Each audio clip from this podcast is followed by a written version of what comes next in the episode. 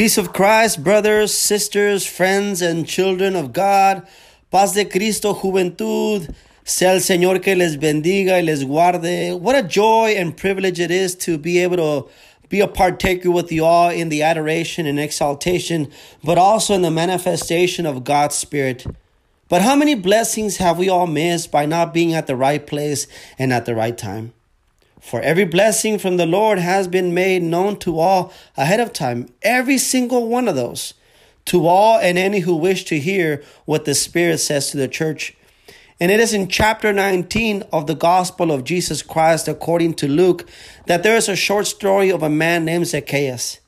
And to this man came the news that Jesus was going to be in his own town in Jericho, that Jesus was going to pass by a place and also at a certain time. As you well all know, we as a church have an activity this May. And on the 27th, 28th, and 29th, Jesus has established a place. That place is Gridley, California. Zacchaeus, just like you and I, also knew the place and had the time, but he had an obstacle. He was of little stature. Brothers and sisters and friends, maybe you and I aren't that short in stature, but we all have limitations. Amen. We all have obstacles that stand in our way that may discourage us from seeking and from seeing the Lord Jesus Christ at this convention. But nevertheless, we have needs. You are in need of a blessing. Who isn't? Amen. It's possible that you need answers from above about a dilemma that's troubling your heart, an issue that's going on at home, an issue that needs resolution, maybe a healing of the soul or even of your flesh. Or maybe you are in desiring to be filled with the Holy Ghost or even to be baptized as scripture indicates. Well, whatever your needs may be, whatever your questions are, Jesus is using this instance, this medium, to let you know that he'll be at a place. The place, the time is Gridley, California. May 27, 28th, and 29.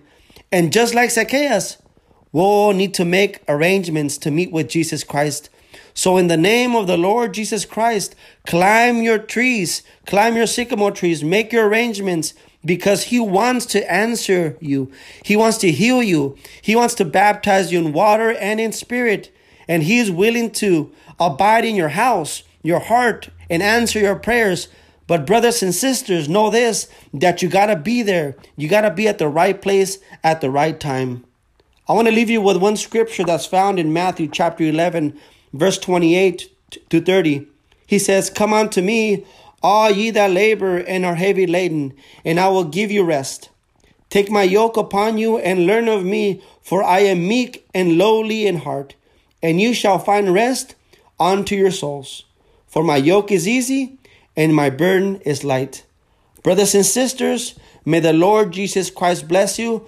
Que Dios te bendiga, and we'll see you at the right place, at the right time, at this convention. In the name of the Lord Jesus Christ in Gridley, California. God bless, and we'll see you.